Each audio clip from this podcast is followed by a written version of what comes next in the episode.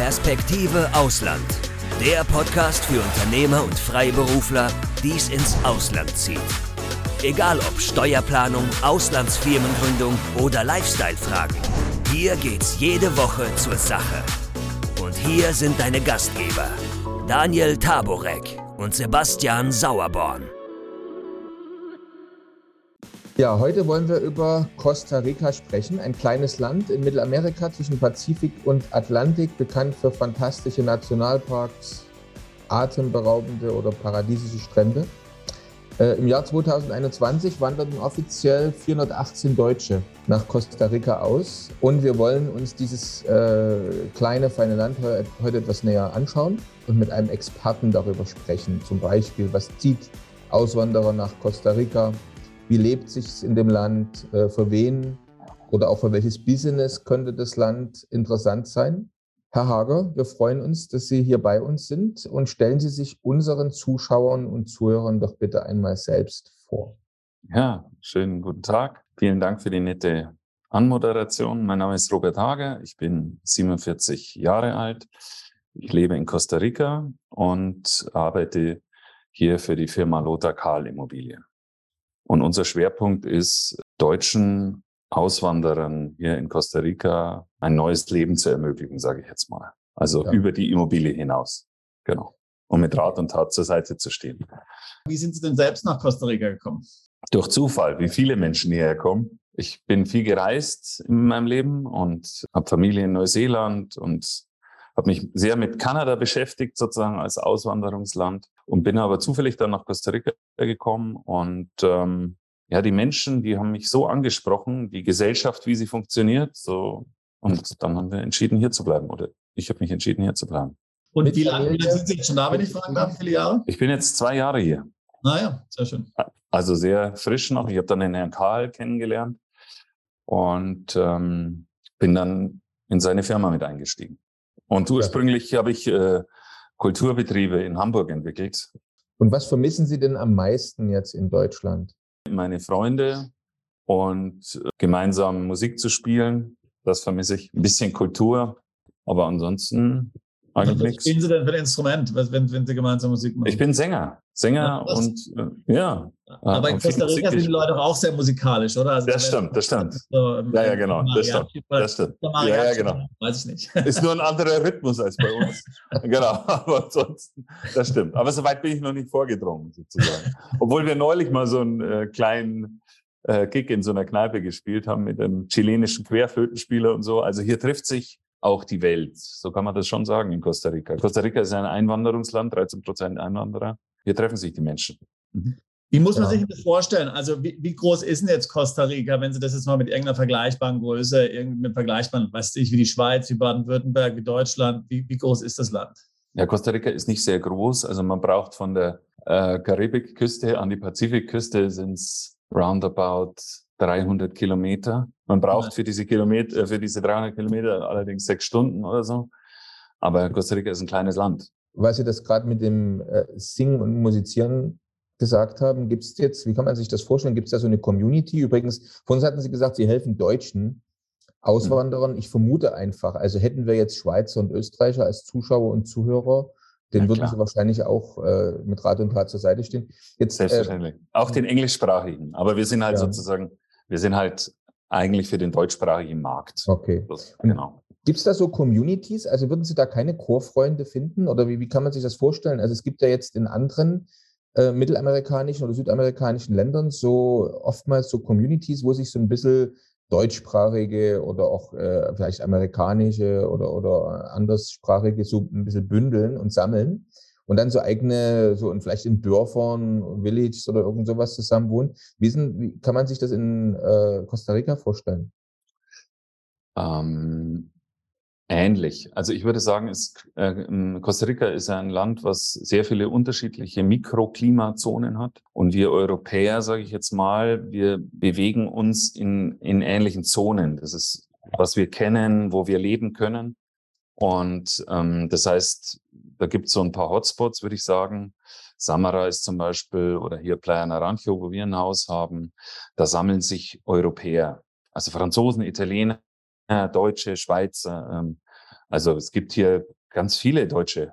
Also gestern äh, haben wir, hatten wir sozusagen ein Abendessen äh, hier in so einem Strandrestaurant da waren, glaube ich, der ganze Tisch war deutsch, 25 Deutsche oder so. Na, es gibt hier auch einen deutschen Bäcker, einen deutschen Metzger, äh, der hier durchs Land fährt und äh, dann überall sein, äh, seine Würste und sein Fleisch verkauft.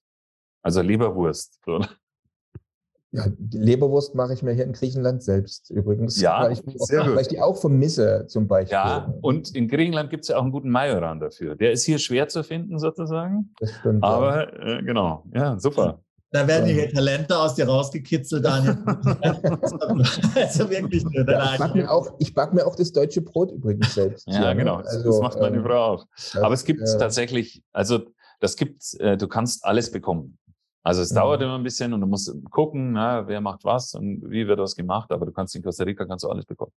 Was sind denn das so für typische, sagen wir mal, deutschsprachige äh, Mandanten, Klienten, die sich an Sie wenden und die jetzt auswandern nach Costa Rica? Also ich würde sagen, typisch kann man gar nicht sagen, weil viele Menschen einfach ganz unterschiedliche Gründe haben, auszuwandern. Manchen ist der Stress in Europa zu viel, die Besiedlungsdichte, politische Systeme etc. etc. Also ich würde sagen, den typischen äh, Mandanten gibt's gar nicht. Also meistens sind es gut ausgebildete Menschen, die auch über ein gewisses Kapital verfügen und die auch noch was bewegen wollen. Ich möchte es mal so ausdrücken. Costa Rica ist ein Land, wo man noch sehr viel machen kann. Da gibt es sehr viel noch nicht sozusagen. Es ist entwicklungsfreudig, viele Handwerker tatsächlich aber auch viele Akademiker, Menschen, die die Natur mögen. Und äh, genau, Costa Rica hat kein Militär, Menschen, die also auch sowas mögen, sozusagen, die also friedlich sind, möchte ich jetzt mal sagen. So. Interessant. Jetzt haben wir ja in den letzten, in den letzten zwei Jahren doch, also ich sage mal global, äh, relativ große Umwälzungen miterlebt. Ja, natürlich mit, mit Covid und so weiter. Ähm, für viele Leute wurde ja dann auch, sage ich jetzt mal, remote zu arbeiten doch sehr viel realistischer, wenn es in manchen Branchen vielleicht verpönt war. Heutzutage ist es praktisch ähm, total gängig geworden, ein Meeting, so wie wir jetzt hier per Zoom ähm, zu haben. Und wir wissen ja, dass gerade auch viele Deutsche ähm, nach Südamerika, Mittelamerika ausgewandert sind. Also wir haben schon ähnliche Gespräche geführt wie dieses mit Experten für Panama und Paraguay. Und da mhm. war doch enorme äh, Zuwächse an Zuzüglern zu beobachten aus Europa. Haben Sie jetzt dort in Costa Rica was Ähnliches erlebt? Ich meine, Sie sind jetzt auch seit zwei Jahren da. Sind Sie selbst auch irgendwie wegen Covid dort gelandet? Also die Umstände hat, Covid geschaffen, also ich bin nicht wegen Covid hier gelandet. Ich habe meine Aktivitäten in Deutschland schon vor ein paar Jahren reduziert, wollte auswandern sozusagen, war viel in Kanada, wie ich gesagt habe, und äh, eben auch bei meiner Familie in Neuseeland. Ich habe mich also mit dem Thema Auswanderung beschäftigt, einfach um für mich einen neuen Lebensmittelpunkt äh, zu finden, wo ich ein bisschen mehr entwickeln kann, sozusagen. Weil Geschäfte in Deutschland sind oft nur noch ein Verdrängungswettbewerb. Also wenn es ich nicht mache, macht der Kollege und so. Deswegen, das entspricht nicht meiner Art von Unternehmertum. Und ich habe mich ganz klassisch mit diesen Auswanderungsländern einfach beschäftigt. Und Costa Rica war ein Zufall, geschaffen durch Corona. Aber mir hat es hier einfach, will nicht sagen, ja, mir hat es besser gefallen als in Neuseeland und besser als in Kanada, weil die Menschen einfach netter sind. Also nicht, dass sie dort nicht nett sind, auf keinen Fall, sondern ich weiß nicht, mich hat das einfach mehr angesprochen. Und weil einfach alle, alles noch nicht so perfekt ist. Ja? Hier in Costa Rica gibt es auch noch viele Schotterstraßen, sage ich jetzt mal. Ja? Äh, was mich interessieren würde, also das Lebensgefühl. Wie kann man sich das vorstellen oder wie würden Sie das beschreiben? Jetzt haben Sie selber gesagt, Neuseeland sind Sie gewesen, in Kanada sind Sie gewesen. Sie haben jetzt die Menschen fasziniert in Costa Rica, aber wie sieht es denn mit dem Lebensgefühl aus? Wie kann man sich das so vorstellen? Wie lebt sich da? Und vielleicht können Sie mal beschreiben unseren Zuschauern und Zuhörern. Übrigens, wenn du keinen unserer interessanten Podcasts mehr verpassen willst, dann klick jetzt gleich auf Abo und besuch uns doch mal auf unserer Webseite www.perspektiveausland.com. Da gibt es übrigens auch alle Podcasts als Video zum Ansehen und du kannst uns dort deine Fragen, Kommentare oder Vorschläge für neue Sendungen hinterlassen. Bis bald. Also ich würde sagen, für mich das Schönste ist eigentlich, dass das klingt jetzt so pathetisch, aber man versucht tatsächlich so ein bisschen im Einklang mit der Natur zu leben. Also es ist sauber. Äh, die Fischzone beginnt jetzt 50 Kilometer vor, äh, vor den Küsten sozusagen. Es passiert keine Überfischung. Ähm, Jagen ist verboten in Costa Rica. Bei mir auf der Terrasse sind irgendwie 20 Schmetterlinge jeden Tag. Ich höre die Affen, das ist jetzt das, klingt noch kitschiger sozusagen, aber es ist tatsächlich so. Ich, äh, ich werde in der Früh von den Affen, Affenbach, die sich da im Baum äh, äh, beschweren, äh, dass da ein Traktor vorbeifährt und der so laut ist sozusagen. So ist das. Also Costa Rica ist auch ein anstrengendes Land, weil eben viel Natur und ähm, so, aber das vorherrschende Lebensgefühl ist einfach, ähm, es ist, ich habe das Gefühl, es ist ein bisschen näher am Leben. Für mich ist es halt näher am Leben. Ich habe das Gefühl, in unserer Gesellschaft oder da, wo ich sozialisiert wurde oder wo ich herkomme, ist einfach, was ja viele für sehr, sehr erstrebenswert halten, sozusagen, oder man erzählt uns zumindest, dass das das Erstrebenswerteste ist, ähm, dass alles durchgetaktet ist und dass alles zu funktionieren hat. Und ich merke das immer, wenn, wenn sozusagen Mandanten kommen und die sind es gewohnt, äh, drei Anwälte im Schlepptau zu haben und jedes Wort im Kaufvertrag nochmal hin und her gewogen wird. Hier ist das gar nicht so. Hier gibt's echt noch diese Handschlagnummer. Das kann, mag man dann erst gar nicht glauben. Man muss sich erst dran gewöhnen. Auch ich musste mich erst dran gewöhnen. Ich weiß noch, wie ich mein erstes Grundstück hier gekauft habe. Ich habe auch, bin fast wahnsinnig geworden beim Notar und der hat das gar nicht verstanden, warum ich da so einen Stress habe. Das ist eigentlich das, was, was mir hier so gut gefällt oder dass es einfach ein bisschen stresslos ist auf eine gewisse Art und Weise. Auf eine andere Art und Weise nicht, weil es gibt weniger, äh, du musst dir alles irgendwie besorgen. Äh, äh, du kannst nicht einfach äh, in den nächsten äh, Supermarkt gehen und hast irgendwie 50 Marmeladen zur Auswahl wie bei uns und äh, 20 in Organic. Aber die Frage ist, braucht man das? Oder tun es zwei auch? Oder selber machen, so wie sie jetzt die Leberwurst. Ich habe ich hab mir zu Weihnachten habe ich äh, sozusagen aus äh, Deutschland habe ich so Därme mitgebracht und habe mir dann auch äh, Bratwurst selber gemacht. Und das war super. Das war klasse Erlebnis sozusagen. Es war eigentlich schöner, als wenn ich äh, in den Supermarkt gehe und sage, ich hätte gern das und das. Und warum ist die nicht im Angebot? Und äh, warum kostet jetzt statt, äh, warum kostet die nicht 99 Cent oder irgend sowas? Mhm.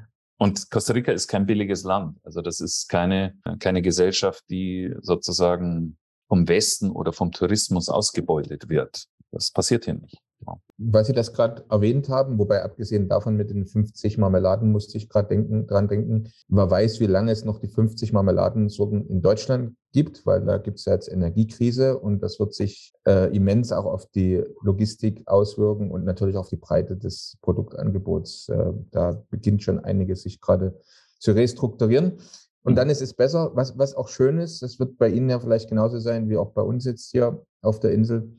Man hat vielleicht dann auch viele verschiedene Marmeladen, aber halt von, sein, von jedem Nachbarn eine. so, ja, genau.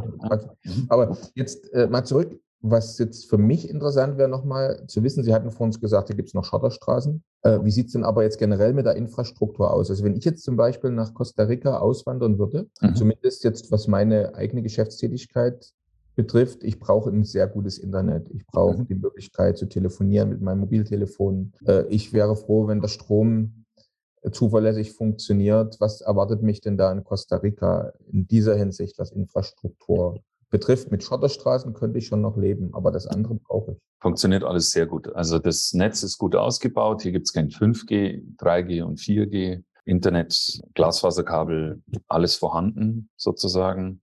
Strom funktioniert stabil. Es kann schon mal sein, dass du, also wir haben jetzt ein Haus, sozusagen ein Ferienhaus im Dschungel oder relativ im Dschungel. Da kann schon mal sein, dass du irgendwann einen Stromausfall hast, wenn in der Regenzeit ein Baum auf eine Stromleitung fällt. Aber generell funktioniert alles total stabil. Also auch im, vor allem im Zentralteil. Im Zentralteil ist ja alles total entwickelt, also total entwickelt. Da gibt es ja überhaupt nichts. Große Firmen lassen sich jetzt da nieder oder haben sich schon niedergelassen in der Vergangenheit. Gerade äh, grad im digitalen Bereich äh, hat ja Costa Rica jetzt so ein, auch so ein Einwanderungsprogramm aufgelegt für Digital Nomads sozusagen. Das ist alles, funktioniert alles tadellos. Können Sie da vielleicht noch was dazu sagen zu dem Programm für Digital Nomads? Ich habe mich da nicht so reingebohrt, weil das für unsere Klienten nicht so wichtig ist. Aber es ist, glaube ich, so, dass du ein Jahr dich auf jeden Fall aufhalten darfst, plus noch die Option für ein zweites Jahr sozusagen. Und du darfst alles, was du zur Ausübung deines Berufes brauchst, mit ins Land bringen, sozusagen, ohne dass es eine Steuererhebung geben würde auf diese eingeführten Güter. In, in, in, der Vorbereitung für dieses Gespräch, Herr Hager, habe ich gelesen, dass was die Entwicklung der Demokratie und den Demokratieindex ähm, betrifft, Costa Rica als eines der wenigen Länder oder fast das einzige Land in Mittel- und Südamerika letztlich vergleichbar ist mit den westlichen Ländern, also einen sehr hohen Demokratieindex hat, ja wenig Korruption, gut ausgebautes politisches System, besser als zum Beispiel Chile, besser als Kolumbien, besser als Brasilien, aber auch besser als manche europäische Länder, besser als Litauen, besser als die Tschechische Republik, besser als Bulgarien und so weiter und so fort. Würden Sie das auch so sagen? Ist es also eine gut funktionierende Demokratie, eine effiziente Verwaltung? Sind die äh, Politiker glaubwürdig? Äh, hat das Volk Vertrauen in das demokratische System? Wie würden Sie das einschätzen?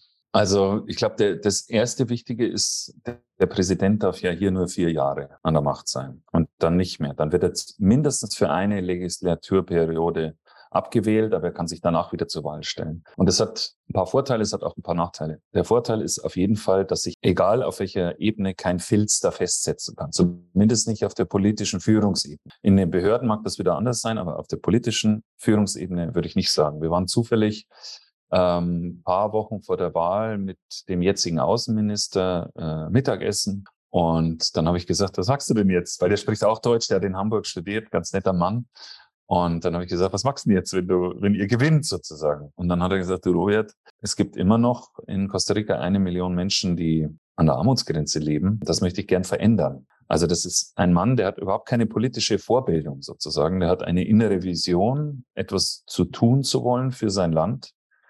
Und äh, das versucht er jetzt die nächsten vier Jahre umzusetzen der Nachteil dieses Systems, ich weiß nicht, was, was demokratisch bedeuten soll, aber also oder diese Indexe oder so, aber der Nachteil ist natürlich, dass bei Infrastrukturprojekten das natürlich länger dauert, weil jeder, der was sozusagen in Auftrag geben will, auch beendet wissen und so weiter. Es gibt also da hinkt Costa Rica halt ein bisschen hinterher. Aber ich fand diese, diese Antwort für ihn, die war so bestechend und ehrlich.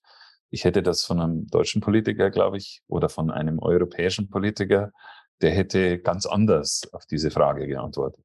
Ja, so lange wie möglich im Amt bleiben, zum Beispiel. So, jeder hat ja da sozusagen, ich, na, ich, mhm. ich, ich fand es nur so, so menschlich. Und mhm. dann finde ich, wenn was menschlich ist, hat es was mit uns Menschen zu tun. Und dann, also ich habe das einfach sehr gut verstanden.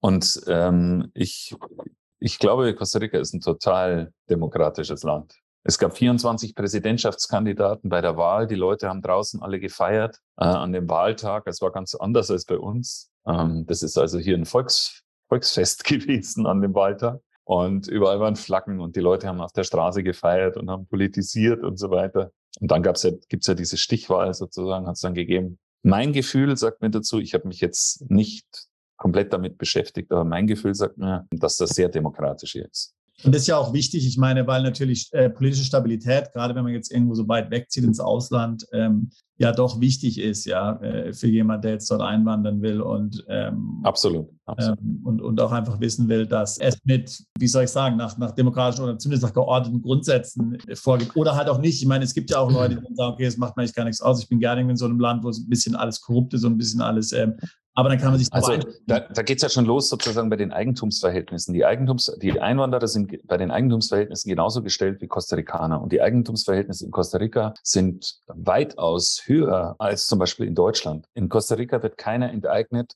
weil eine neue Straße gebaut werden muss. Ein Vorkaufsrecht für Immobilien zum Beispiel, wie bei uns in Deutschland, dass die Stadt oder der Staat oder wer auch immer sich in jedem Kaufvertrag ein Vorkaufsrecht einräumen lässt Sowas ist hier undenkbar. Hier muss die Autobahn verlegt werden, weil ein Bauer sagt, nee, ich möchte nicht verkaufen. So einfach ist das. Da wird nicht enteignet oder so eine Nummer. Das, das gibt's hier nicht.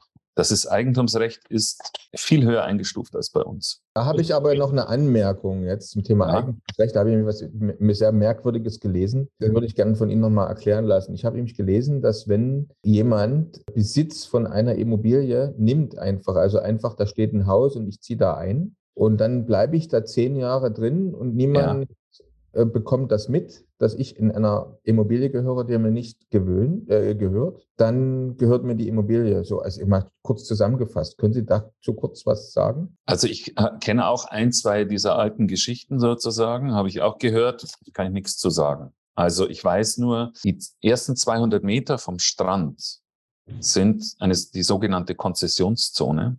Die kannst du, kann niemand kaufen.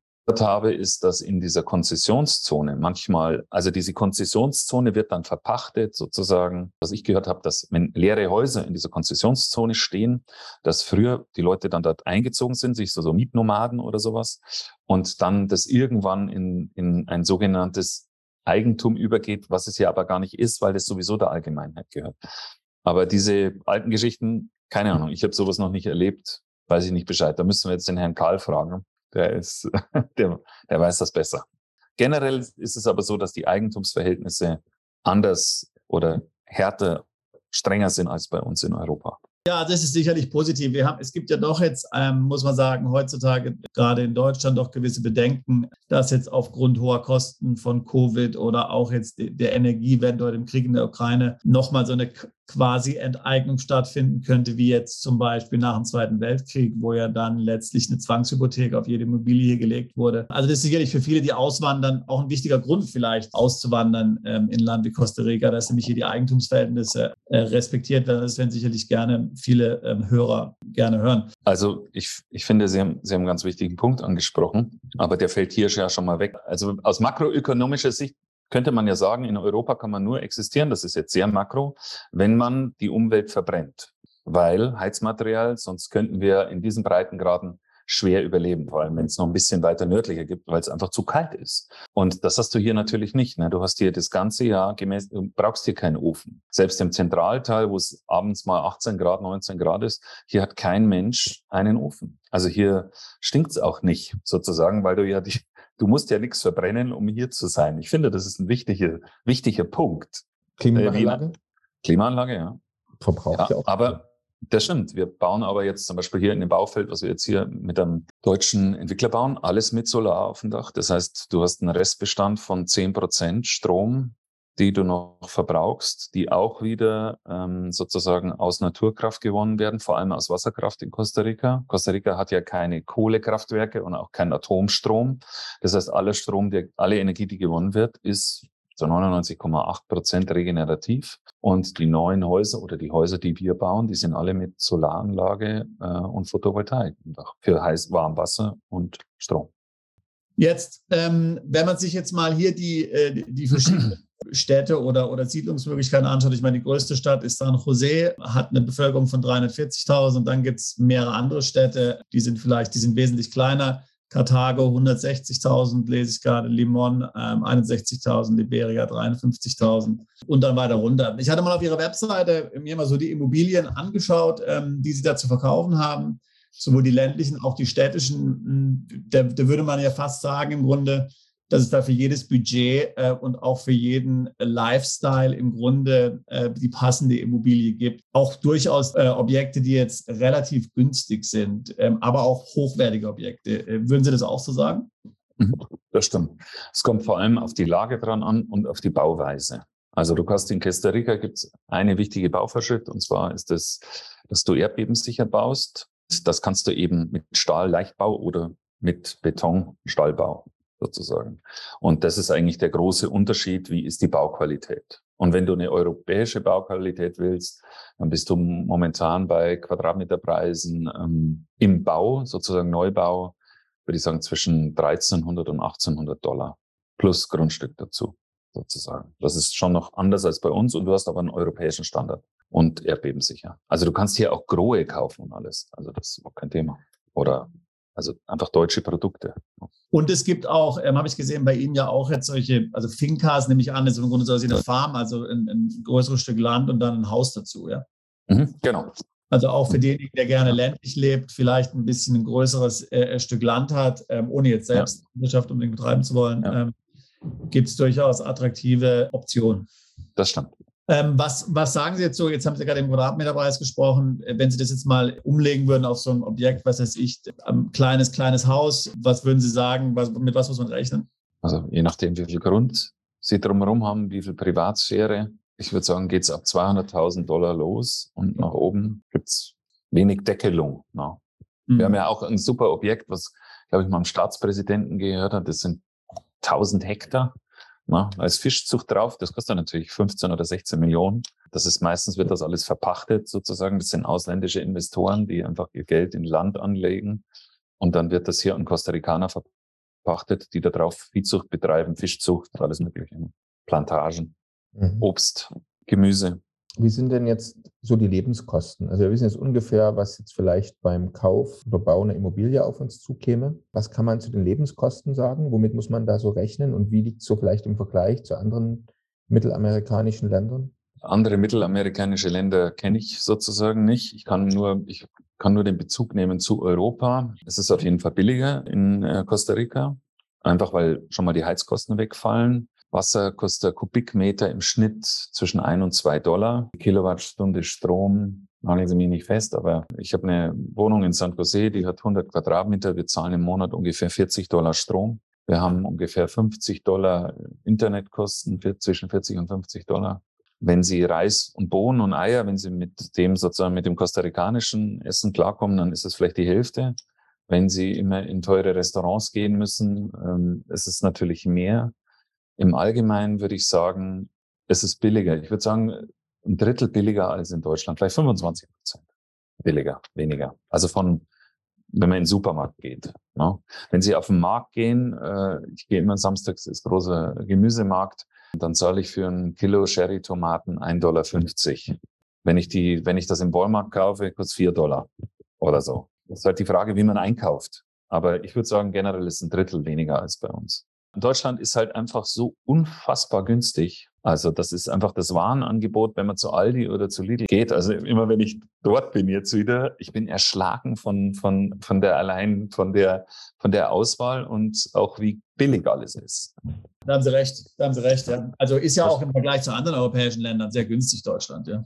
Das ist Wahnsinn wir mussten jetzt ja doch, ähm, und, und, nicht nur in Europa, auch in den USA, auch ähm, relativ hohe ähm, Inflationsraten hier in den letzten Monaten und Jahren ähm, in Kauf nehmen. Ist das auch in Costa Rica zu beobachten? Die steigen da auch die Preise so stark wie jetzt hier? Ja, also nicht so krass. Vor allem ist die Gesellschaft nicht so aufgeregt. Es ist nicht dauernd Thema in den Nachrichten. Also diese, allein diese Nachrichtenlage in Europa, wenn ich mir die Tage, ich neige auch dazu, jeden Tag noch Tagesschau und NTV zu gucken und wie auch immer. Und ich denke mir immer, die Welt geht unter und Deutschland ist pleite. also die ganze, die ganze, die, die, die Aufregung in der Gesellschaft ist ja einfach nicht so hoch. Also es ist vieles am Dollar gekoppelt. Deswegen werden manche Dinge teurer. Aber dass es so abgeht wie in Deutschland äh, oder im Rest der Welt, keine Ahnung, äh, kann ich hier nicht feststellen. Aber wir haben hohe Nachfrage am Immobilienmarkt. Auch hier wenn die, ziehen die Preise natürlich an. Auch die Materialpreise ziehen an, Containerpreise. Das hat natürlich alles Auswirkungen. Das ist ja klar. Aber diese Aufregung darüber und dieses, äh, dieses Zahlengejongliererei täglich, das gibt's hier nicht. Und die Milch mhm. kostet jetzt irgendwie fünf Pfennig mehr im Supermarkt oder so. Das kriege ich gar nicht mit. Mhm. Aber es wird nicht dauernd, dauernd darüber geredet. Naja, genau. Sie wissen das ja selber. Ja, ja, genau. Ja, ja. Wir sind ja hier Bescheid, ja, 24 Stunden. ja, genau. Mit den negativen Nachrichten, ja. ja, es gibt ja nur noch solche anscheinend. Oder nur noch äh, eine, was Negatives ist eine Nachricht. So kann man es ja auch sagen. Ja, genau. Das stimme ich Ihnen zu. Wenn jetzt äh, eine Familie zu Ihnen kommt oder wenn jetzt jemand überlegt, in ein anderes Land, vor allem wenn es so weit weg ist, auszuwandern, dann gibt es immer zwei ganz wichtige Fragen. Das eine ist das Gesundheitssystem und das andere ist die Schulbildung. Das heißt, gerade wenn Familie noch schulpflichtige Kinder hat, dann äh, überlegt man so, wie geht es denn da mit den Kindern weiter? Wie machen das so die äh, Leute, mit denen, denen Sie bisher geholfen haben, dort auch äh, einzuwandern ins Land? Letztendlich schicken die ihre Kinder dann äh, in eine Landesschule oder doch gibt es irgendwie Möglichkeiten, auf eine deutsche Schule zu gehen? Und wenn jemand sich mal operieren lassen muss oder einen, ja, irgendeinen ärztlichen Eingriff braucht, fliegt er dann zurück nach Deutschland oder geht das alles in Costa Rica? Der Präsident Figueres 1947 hat ja die Armee abgeschafft oder zumindest so die Miliz, was es damals gab, und hat also alles Geld in das Krankenhaussystem gesteckt und in die Universitäten beziehungsweise in die Schulen. In Costa Rica gehen Einwanderungskinder ganz normal erstmal auf die Grundschule hier, wie alle anderen auch. Und dann gibt es verschiedene Möglichkeiten. Es gibt eine Humboldt-Schule hier. Es gibt viele so Alternativschulprojekte. Es gibt internationale Schulen. Von den Amerikanern gibt es Schulen. Also sie können hier eine super Schulbildung machen. Gar überhaupt kein Thema. Es ist halt nicht kostenlos, so wie bei uns in Europa. Das heißt, wenn Sie Ihr Kind auf die Humboldt-Schule schicken, kostet das Geld. So ist das. Oder Sie gehen auf die kostarikanische Schule, dann kostet es kein Geld. Aber die Humboldt-Schule ist kostenpflichtig sozusagen.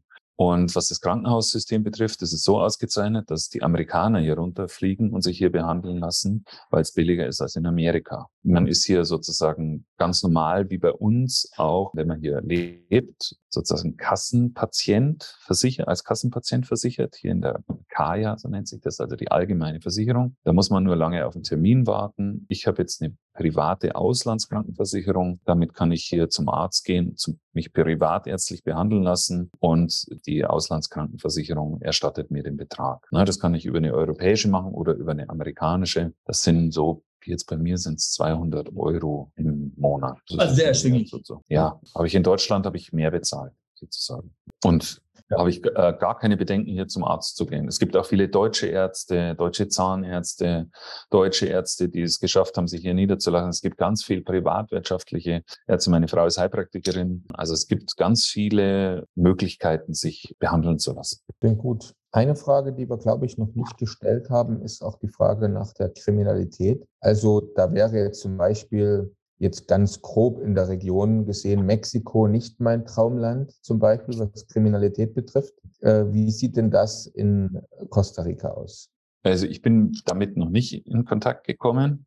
Wenn ich nach Mexiko fahre, was ja hier nicht weit weg ist, da waren wir neulich, und da fahren dann Pickups durch die Straßen von diesen Touristenstädten sozusagen mit MG hinten drauf und acht bewaffneten Männern, die äh, sozusagen patrouillieren Sowas habe ich hier noch nie gesehen. Also sowas gibt's hier nicht. Also dass es hier Stadtteile gibt in San Jose, wo man äh, ausgeraubt wird oder so, keine Ahnung. Also wie gesagt, bin ich noch nie mit in Kontakt gekommen, habe ich auch noch nie was gehört, zumindest nicht von unseren Kunden, Freunden. Aber dass sowas passieren kann, äh, ohne Zweifel. Aber ich habe mich zu keinem Zeitpunkt äh, bedroht oder unsicher gefühlt und ich glaube auch nicht meine Frau.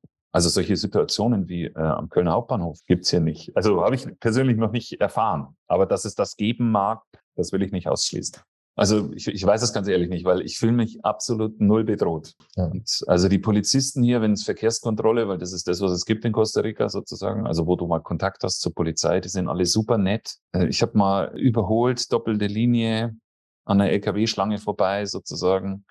Und dann haben sie mich rausgezogen und dann sagte hier, gib mir deine Papiere und dann sagt er, kann ich mal eine Frage stellen? Was stimmt mit Ihnen nicht? Sie sind jetzt irgendwie 200 Meter an dieser LKW-Schlange vorbeigeballert, links über zwei Abbiegerstreifen. Und ich sage, ja, ich, ich war einfach aufgeregt, weil ich äh, hinter diesen LKWs die ganze Zeit herfahren musste und so. Und dann hat er mich angeguckt, hat mir meine Sachen zurückgegeben und hat gesagt, fahren Sie weiter. Also ich habe bis jetzt da nur positive Dinge erlebt. Also einfach zugewandt und äh, die Kirche im Dorf lassen und äh, fertig. Also ich habe jetzt in zwei Jahren habe ich einen, einen Strafzettel habe ich bekommen. Also im Grunde gibt es eine große Gelassenheit, ja, auch bei der Polizei. Das stimmt, ja genau. Also das ist natürlich alles mein Empfinden. Ne? Also es ist immer sehr persönlich sozusagen. Es gibt eine unglaubliche Gelassenheit da. Ich reise ein bei der Grenzkontrolle am Flughafen und da gehen ja wirklich viele Touristen durch. Und dann sagt er, wie lange, wie viele Tage willst du da bleiben? Dann sage ich, ja, drei Monate ist die maximale Aufenthaltserlaubnis sozusagen. Und äh, dann schreibt er mir das rein im Pass. Und dann sagt er, gib mir meinen Pass zurück und sagt, pura wieder. Und das heißt, ich wünsche dir ein schönes Leben bei einer Grenzkontrolle. Und das mhm. ist einfach, ähm, für mich ist das einfach bezeichnend für dieses Land. Ja.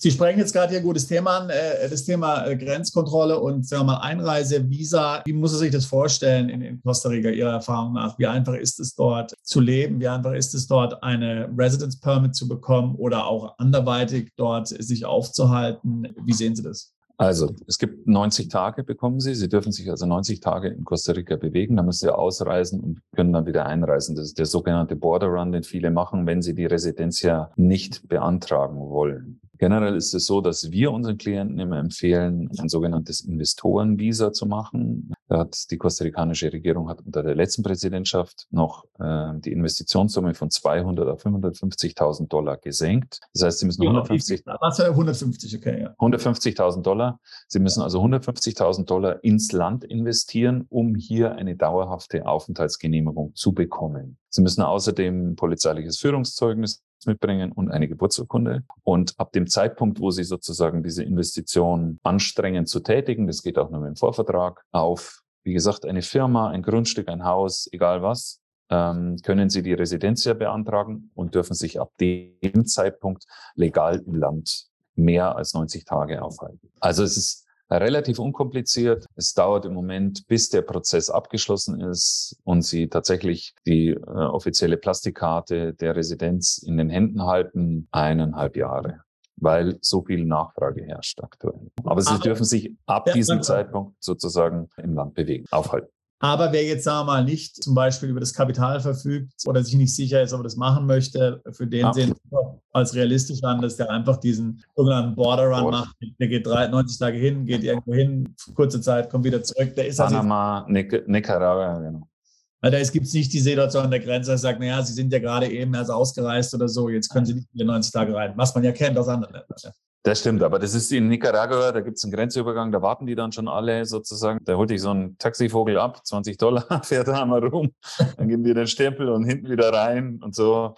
Ja, die wissen das ja, weil was die Costa Ricaner nicht geschafft haben, und das ist dann eben manchmal ein bisschen Costa Rica, ähm, du darfst dich zwar im Land aufhalten, ab dem Zeitpunkt der Beantragung, aber dein Führerschein ist nur drei Monate gültig. Das heißt, Du musst, auch wenn du es beantragt hast, trotzdem diesen Border Run machen, damit dein Führerschein die Gültigkeit behält, weil sie es noch nicht geschafft haben, das umzustellen.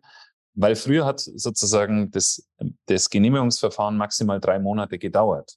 Aber aufgrund der hohen Nachfrage und der Überlastung der Behörden sozusagen sind wir halt jetzt inzwischen bei sieben Monate, bis du es beantragt hast sozusagen. Und jetzt läuft halt der, der Führerschein ab. Und das haben sie jetzt noch nicht geschafft, das ins Gesetz zu bringen, dass das schneller geht oder dass du deinen Führerschein behalten darfst. Auch nicht der internationale. Das heißt, du musst auch als jemand, der sozusagen in dem Beantragungsprozess ist, diesen Border Run machen, damit du deinen Führerschein behältst. Aber das ist alles nett und das ist alles, äh, ich habe noch von niemandem gehört, der irgendwie abgewiesen wurde oder Probleme gehabt hat oder sonst was. Und es würde jetzt auch keinem, also das würde jetzt zum Beispiel auch nicht ein Problem verursachen, wenn ich nur dieses 90-Tage-Visum habe, wenn ich eine Wohnung mieten will oder keine Ahnung. Nein, nein, nein, hat damit gar nichts zu tun. 0,0. Das heißt, der Vermieter, dem wäre das egal. Absolut. Man, der, also Absolut. der Aufenthaltsstatus ist direkt. Der Aufenthaltsstatus ist egal. Wo es nicht ganz egal ist, ist bei der Bank sozusagen. Geldwäsche ist ja ein Thema sozusagen in ganz Zentral- und Südamerika oder Mittelamerika. Bankkonto ist ein bisschen schwieriger. Äh, da, da ist der Aufenthaltsstatus schon wichtig. Aber wenn du sozusagen hier etwas erwirbst, kannst du auch ein Bankkonto aufmachen, um deine ganzen Sachen zu bezahlen, etc. etc.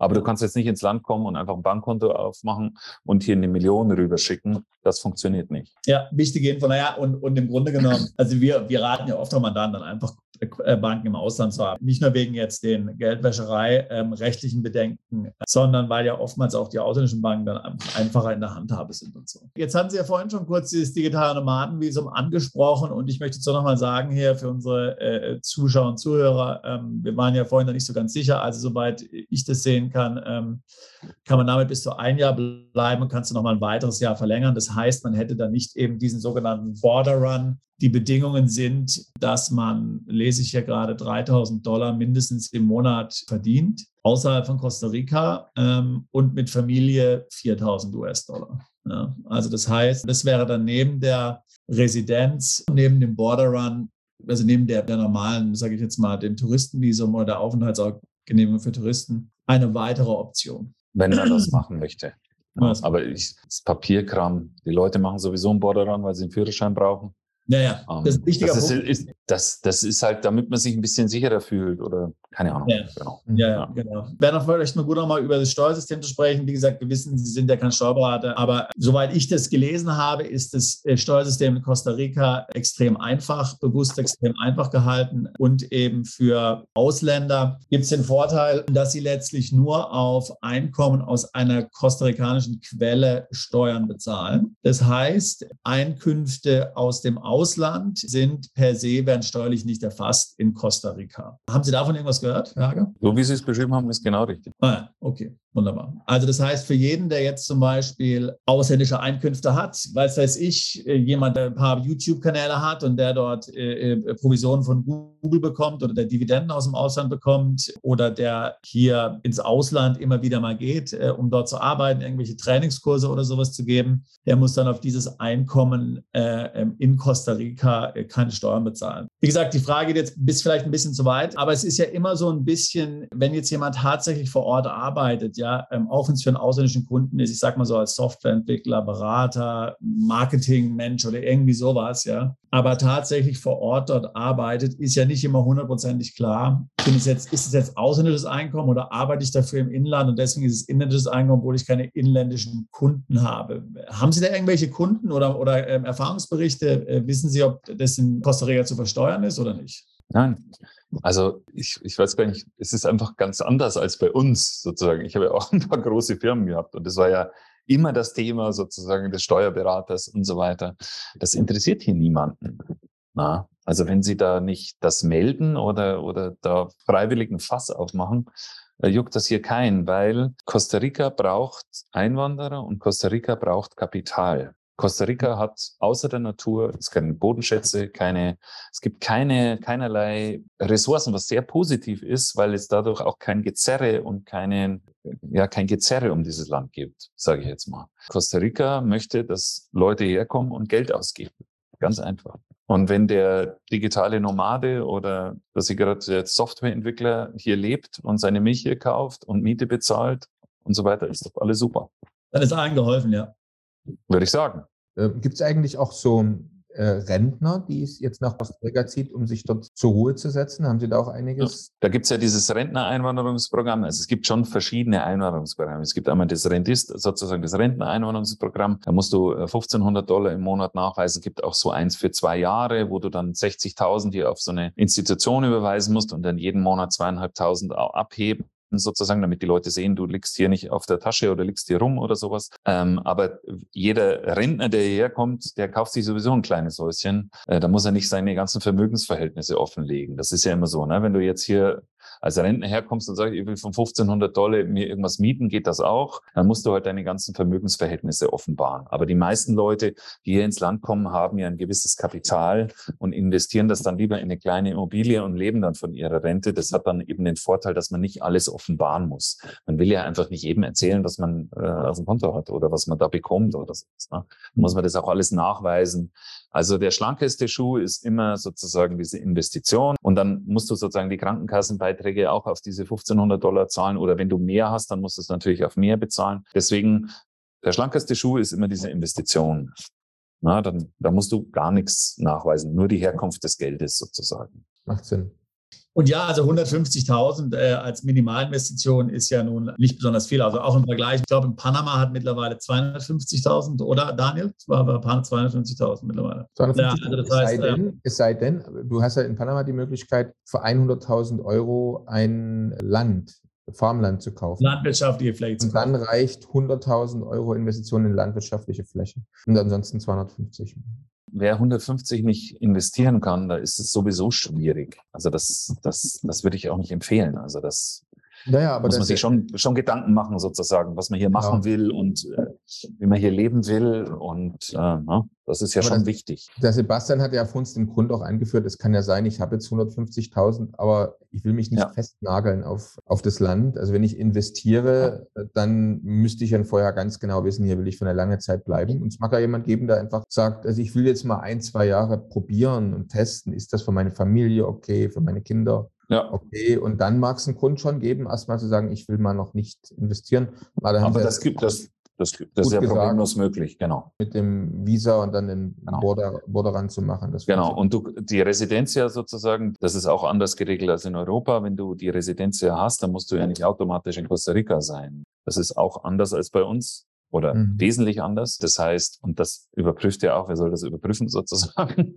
ähm, äh, das heißt, viele oder manche Kunden kaufen sich ein Stück Land, ne, wie Sie es gesagt haben, Farmland, das gibt es hier natürlich auch, als Grundstückspekulation, beantragen die Residenz ja, und sind dann zumindest abgesichert oder haben immer das Recht, nach Costa Rica einzureisen oder sich in Costa Rica dauerhaft aufzuhalten.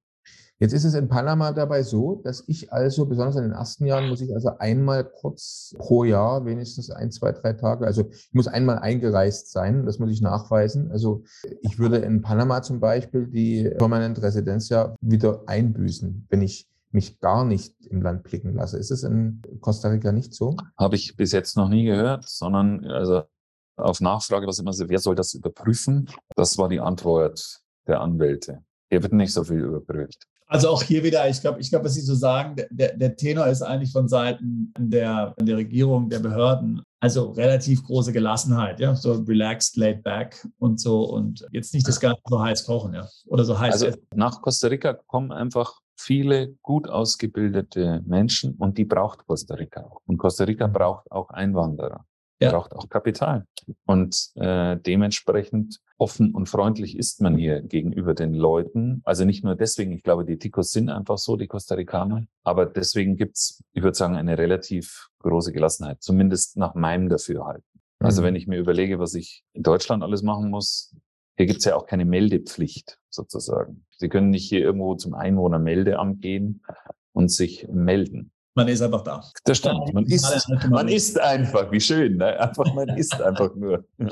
Ja, ja, genau. Das ist tatsächlich, ich mag das. Ja, genau. Und so mit Englisch, denke ich, also kommt man überall zurecht oder würde man, würden ja. Sie Spanisch zu lernen? Ja, ich würde auf jeden Fall Spanisch lernen, weil es einfach eine Frage der Höflichkeit ist. Es gibt hier auch Amerikaner, die natürlich kein einziges Wort Spanisch sprechen, solange sie hier sind, leben seit 30 Jahren hier und sprechen kein Wort Spanisch. Ich finde, ist es immer gut, wenn man sich in der Landessprache verständigen kann. Und Spanisch ist ja nicht so schwer. Das stimmt, ja. Ich habe ja. auch eine Lehrerin, die ist ganz nett und ich habe zweimal in der Woche Unterricht. Klar. Sprechen Sie schon? Ja, es geht. Also ich kann mich auf jeden Fall, ich kann im Restaurant bestellen, ohne rot zu werden. Ich kann mich mit einem Grundstücksbesitzer unterhalten und mit einem, also so be berufsspezifische Sachen schon perfekt. Also. Ah, sehr gut. Genau. Zum Glück muss man für Spanisch keine neuen Buchstaben lernen. Ja, das stimmt. Das stimmt. Und äh, ich war ja, ich habe ja das kanadische Einwanderungsprogramm schon durchlaufen sozusagen, also ich weiß, was äh, was die von einem verlangen. Und äh, wenn man sich das vorstellt, was für ein äh, ein Wahnsinn das ist, äh, wie die wollen, dass man die Hosen runterlässt, das ist hier also anders. Also ne, wie die sozusagen wie, wie einem da begegnet wird. Ähm, genau. Und ja, Spanisch ist nicht so schwer. Hola, buenas noches. Genau. Alles gut. Und, und klingt auch schön. Griechenland ist natürlich eine andere Nummer. Ja, ja es klingt schön und äh, bei Griechenland ist halt das Problem mit den Buchstaben. Ja. Haben wir jetzt gepackt, ja, ja. Herr Hager, der Herr Taborg ist ja ein Sprachgenie, der kann sogar Farsi sprechen. Das muss ich mir mal vorstellen. Uiuiui. Ui, ui. Also, ich meine. Ja, krass. Dann ist Spanisch, äh, schüttelt er sich ja hier aus, der, aus, dem, aus dem Hemdsärmel. Ist ja das mit dem Griechischen nicht so schlimm, sozusagen. Für mich wäre das nichts. Okay, anderes Thema. Eine, eine Sache, vielleicht Herr Hager, Vielleicht, Hager, wissen Sie das auch, ähm, weil es vielleicht auch für den einen oder anderen Mandanten eine interessante Frage ist. Haben Sie schon mit dem Thema Firmengründung in Costa Rica aus, äh, auseinandergesetzt? Machen das Ausländer oder gründen die dann einfach irgendeine Firma im Ausland? US, LLC, UK Limited oder irgendeine Kiste? Firmengründung ist überhaupt kein Problem. Ist ganz, ganz einfach. Das hast du innerhalb von zwei Tagen gemacht. Macht ja jeder Anwalt hier. Kostet ungefähr 1500 Dollar oder sowas. Wir selber haben ja eine Aktiengesellschaft. Also die Lothar Karl Immobilien SA ist eine Aktiengesellschaft. Du kannst auch eine einfache SLR gründen sozusagen, ist überhaupt kein Thema. Musst du halt wissen, musst du halt im ersten Jahr musst du keine Steuererklärung machen, aber dann ja, musst du halt anfangen, Steuererklärung zu machen. Ich habe eine Firma gegründet sozusagen, weil es einfacher war, dann Bankkonten zu eröffnen, bevor ich die Residenz hier hatte. Ähm, das ist, hat alles problemlos funktioniert und das ist jetzt einfach eine ruhende Firma. Da läuft nichts drüber, wenn keine Steuern gezahlt oder sonst irgendwas. Das ist, eigentlich ist es alles total schlank. Na, wenn du eine Aktiengesellschaft wieder auflösen musst, das dauert ein bisschen länger und so. Früher hat man in Costa Rica alle Grundstücke eigentlich immer über eine Firma gemacht. Davon sind wir jetzt weg, weil einfach diese, diese Gesetzeslage 2019 verändert wurde, dass du jetzt immer auch eine Steuererklärung machen musst und so weiter. Aber wenn du hier was machen willst, auch kein Problem. Also einfach zu gründen. Äh, einfach zu gründen. Also zum Beispiel, wenn man jetzt irgendwie lokal tätig werden möchte, äh, gewerblich oder so, wie Sie jetzt ja, also Sie jetzt ja, ja, ja dort ja. geschäftlich tätig. Durchaus machbar, aber ja, muss man sich halt, müsste man sich halt überlegen. Interessant ist halt, dass das, also du meldest sozusagen deine Kontobewegung, meldest du nicht im Finanzamt. Der Steuerberater von uns hat, also ich sage ihm, was wir Umsatz machen, aber die, die kriegen unsere Kontoauszüge nicht. Die wollen unsere Kontoauszüge gar nicht. Also auch hier wieder sehr ähm, benutzerfreundlich, ja, kann man sagen. ja, stimmt. Ja, man muss sich total dran gewöhnen, weil man, man ist ja so sozusagen so drauf gedrillt, alles offen zu legen. Schön. Trotzdem habe ich noch ähm, vier Fragen. Aber ganz kurz. Kein Problem. Kurz, kurze, ja. ganz kurze Frage und ganz kurze Antwort. Ähm, wenn jemand nach Costa Rica kommt, nicht viel Zeit hat, äh, was muss er unbedingt einmal gesehen haben? Also ich finde, den Pazifischen Ozean sollte man gesehen haben. Würde ich auch noch einen Tipp abgeben, zum Beispiel Playa San Miguel oder Playa Coyote, ist ein Strand 14 Kilometer lang. Unglaublich schön. Naturbelassen, also kein, keine touristische Hochburg oder so. Das ist mein persönlicher Lieblingsort. Klasse. Zweite Frage. Welches Nationalgericht, welche typische Speise sollte ich unbedingt mal gegessen haben? Äh, Gallo Pinto. Das ist hier sozusagen Frühstück, Mittag und Abendessen. Es ist Reis mit Bohnen und ein paar Eier. Mittags gibt's noch Hühnchen und Pommes dazu oder ein Stück Fisch oder so. Das ist halt hier sozusagen die Nationalspeise, ist Reis, Bohnen und Eier. Und welchen Fehler sollte man als Ausländer in Costa Rica unbedingt vermeiden? Nachts betrunken Auto fahren.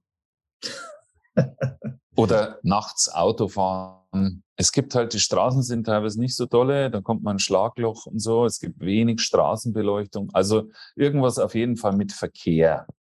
Also äh, Schotterstraßen nachts irgendwie da gibt es einen lustigen Witz. Ich war vor ein paar Tagen mit so einem Bauträger, kostarikanischen Bauträger im Auto unterwegs in, hier in Nicoya.